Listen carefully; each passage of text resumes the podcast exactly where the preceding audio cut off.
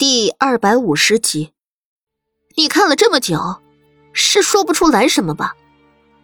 苏浅月不屑的一笑，正琢磨着要怎么对付苏黎，苏黎却向前几步，开口了：“罗才，你方才是在哪儿捡到玉饰的？”苏黎问了罗才。罗才跪着爬到一个地方，指了指。就是在这儿发现的。苏黎了然的点点头。可以确定了，这玉饰是掉在地上后你们捡的，而非你们偷窃到手里的。多谢王妃娘娘。两个男人感激的就要磕头谢恩。苏浅月杏眼一瞪：“苏黎，你凭什么说这玉饰不是他们偷的？”苏黎把红绳。展示给他看。我刚才问过你，在发现玉石不见之前，有没有什么感觉？你说没有，就是没有。这与是不是他们偷的有什么关系啊？苏浅月恨恨的盯着神态自若的苏黎，为什么他就是要跟自己作对？如果你没有什么感觉，那就说明。他们是用剪子把红绳剪断的。苏黎不急不慢的解释。可红绳的断端并不整齐，而是参差不齐的。这种情况有两种可能：其一是因磨损而自行断裂；其二是被人大力扯断。结合你刚才的口供，并未感觉到。有人拉扯了红绳，所以结论是红绳自行断裂。这个推断合情合理，有理有据。苏浅月再傻，也听明白了苏黎的意思，当即脸色就黑如锅底，死不承认自己冤枉了别人。只凭一根红绳，你就认定他们没偷我的东西？是不是太过草率了？苏黎挑眉，把红绳收起来，指向刚才罗才捡到浴室的地面，那处有一小团污渍，看到了吗？苏浅月没说话，算是默认看到了。苏黎继续道：“浴室上也有跟那里一样的污渍，如果浴室……”是罗才跟阿青偷的，那玉饰就不会落地，沾上与那处一样的污渍。我不信。苏浅月一把将玉饰抢了过去，左左右右的看着那块污渍，直到确定污渍是真实存在，他才白着脸朝苏黎哼了一声，转身就走。回观百姓。顿时发出一阵拍掌叫好声。两个被吓得不轻的男人感激的磕头。苏黎让他们起来，又给了他们碎银子，让他们自己去医馆看看身上的伤。闹剧算是结束了，苏黎也累了，三人开始往回走。在半路上，苏年宇匆匆赶过来，见苏黎没事儿。他才擦了把冷汗。四妹，你要出来怎么不换人去叫我呀？他刚才在房里，后来才知道苏黎离开了驿站。没事儿，这里治安很好。再说还有繁星在呢。苏黎朝他笑了笑。不过，我刚才又把你那妹妹教训了一顿，你还是多照看着点她吧。她那性子再这样下去。早晚有一日，会出大问题。苏年宇叹了口气：“我又何尝不想将他点醒？可他向来性子如此，我……”苏黎拍拍他的肩，没再说话。苏浅月骄纵惯了，如果没有一个大的打击，他是不可能自己清醒过来，认清到错误。这就是命了。回到驿站。几人才跨进大门，一个花瓶就朝着几人砸了过来。苏年宇手疾眼快，立刻把花瓶接住，然后又是一个茶盏从里面飞出来，这回繁星接住了。接二连三的砸东西，都没听到声响。苏浅月直接从大厅里走出来，怨毒的看着苏黎，又委屈的看向苏年宇。大哥，苏黎他让我在那么多百姓面前失了面子，你怎么还是帮他不帮我？我到底是不是你的妹妹啊？砰！苏年宇被自己这个妹妹气得不轻。直接把手里的花瓶砸到他面前，苏浅月吓得花容失色，后退几步，差点儿被门槛绊倒。大哥，你疯了！正是因为你是我胞妹，所以我才再三求着四妹饶你一命。你如此不知悔改，错了也还振振有词，有你这样的妹妹，我觉得羞耻。苏年宇的话很强硬，苏浅月。从没见过自己哥哥这样吼他，当即红了眼圈，再次怨毒的看向苏黎。都是你，一定是你给我哥哥吃了什么迷魂药，否则向来帮着他、宠着他的哥哥，怎么就倒向了苏黎那边？苏年宇恨铁不成钢的指着苏浅月，张嘴。却一个字也说不出来。这里的吵闹，终于还是惊动了老夫人。她在嬷嬷的搀扶下到了前厅，见到对峙的两方人，先是斥了苏浅月一句，又回头看了苏黎一眼：“你们争什么？都是自家姐妹，有什么便坐下来好好说。”你们是想让他人禀上去，说我将军府在触皇上万寿的眉头吗？老夫人虽然年老，但狠起来声音铿锵有力，震得每个人的耳膜都突突跳了起来。苏浅月自觉委屈，红着眼圈一扭身去了自己的房间。苏黎看了眼苏年宇，低着声音道。你去看看他吧，好生跟他说说话。苏年宇犹豫了一下，还是听从了苏黎的话，跟在苏浅月后面离开。老夫人让下人收拾地上的碎片，朝苏黎走去。有没有吓着你啊？这有身孕的时候可不能受到惊吓。祖母方才也是急眼了。声音才会大了些。苏黎摇摇头：“我没事，让祖母生怒是我们这些小辈的不该。”唉，老夫人重重的叹了口气：“如果浅月能有你一半好，我闭眼也能安心了。”祖母身子强健。莫要说什么闭眼不闭眼之事。这次去弘福寺，我们都会替祖母好好拜一拜的。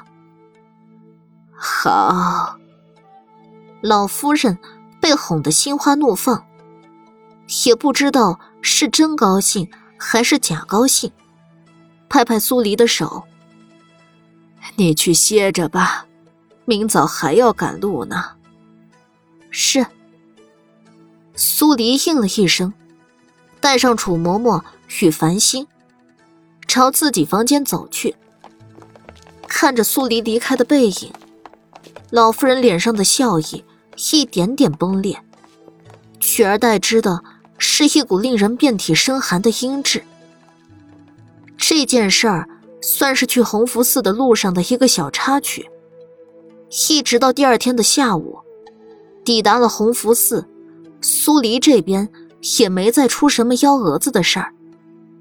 弘福寺比一般的寺庙都要大，不止里面的佛像金碧辉煌，就连寺庙本身也镀了一层金粉，在太阳光的照射下，熠熠生辉，比宫里的任何一座宫殿都要奢侈。这里之所以被封为国寺，是因为这家寺庙曾经作画过一个方丈，金身一直未腐，至今还在。安帝上位后，就把这座寺封为了国寺，只为皇家供奉、开光各类祭祀或者祝祷的东西，不接受百姓香火。主寺在最顶，有方丈的肉身在，偏寺的左右各两间，下面是万丈阶。也就是说，想要进入弘福寺。必须得爬上万个台阶。苏黎站在台阶下，往上看，只觉得头晕眼花。还没往上走，腿肚子就已经在打颤。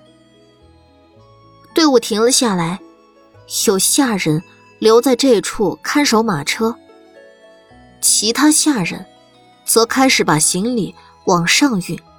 老夫人年纪一大把。未显虔诚，也是要自己一步一步爬上去。苏黎虽然挺着肚子，自然也不能例外，一步步往上走。繁星跟楚嬷嬷小心在两侧跟着。苏浅月有意走在苏黎前面，爬上一半后，每个人的体力都消耗的差不多了。苏浅月身边的一个小丫鬟突然惊叫一声。身子晃了晃，栽倒在地，往下滚去。下面正是苏黎，如果丫鬟停不下来，苏黎也会被连带着栽倒，一起往下滚。苏浅月故意停下，紧张的盯着苏黎所在的方向。哎，苏黎，你快闪开！苏黎不禁好笑，不用他吩咐。繁星一个飞身，把丫鬟拎了起来，让她站稳后，才松开她，重新回到苏黎旁边。丫鬟吓得脸色发白，扑通朝苏黎跪下：“王妃娘娘饶命，是奴婢体力不支，差点连累了王妃娘娘。体力不支，那就歇歇再走，我这边有人护着，你朝我滚来不要紧。”说是滚向了祖母那边，凭着他身边的嬷嬷，压根拦不住你，后果不堪设想。苏黎知道丫鬟难做，为了保命，上面人让做什么就做什么，所以他也没太为难这个丫鬟。丫鬟抿着哆嗦的嘴，垂头不敢再多说。苏浅月站在高处，暗骂了一声。没用的东西，再朝着丫鬟狠声斥责，还愣着做什么？还不快些随我上去！是。丫鬟感激的看了眼苏黎，重新开始往上爬。老夫人走得慢些，自然也注意到了这边的情况，但她没说话，睁一只眼闭一只眼。倒是苏浅烟。喘着粗气走了过来，维持着他端庄大方的好人设。四妹妹，你要不要紧啊？没事，多谢你关心。若是累了，便歇歇再往上走。我这有水，你要不要喝一些？不用了。苏黎拒绝。苏浅烟擦了一把额上的汗。如此。那四妹妹小心着些。旁边人见苏浅烟这般和善，处处替他人着想，忍不住就会高看他一眼。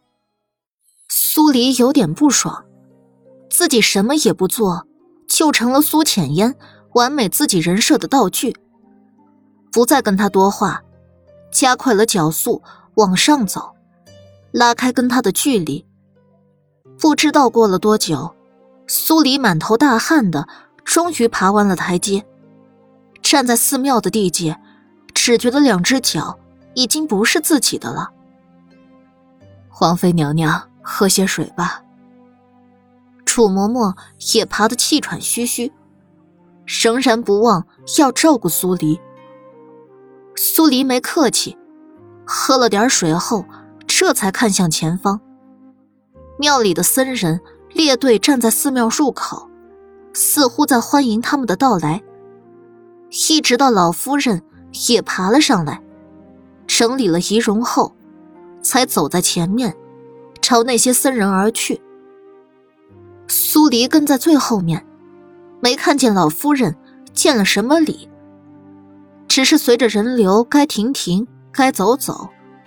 好不容易进到偏寺，有僧人给每个人分了房间，又送来斋饭，以及净身水。一通折腾下来，还不能歇，得去主寺上香，与现任的方丈见礼。苏黎实在是不想去，可这是流程，必须得走完。只能跟着再往上走。到了主寺，就连爱闹腾的苏浅月也静了下来，老老实实拿了香，在佛像面前跪跪拜拜，似乎在念叨，想让佛主保佑，尽快怀上太子的孩子。苏浅烟也不例外，他对怀胎的渴求比苏浅月还要大。苏浅月。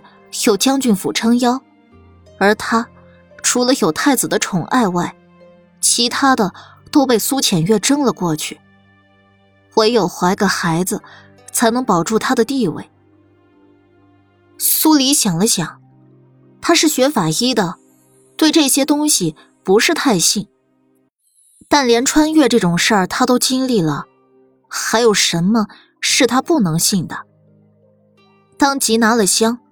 想求的事儿只有一件，那就是让莫连锦好好的陪着他，直到生命的尽头。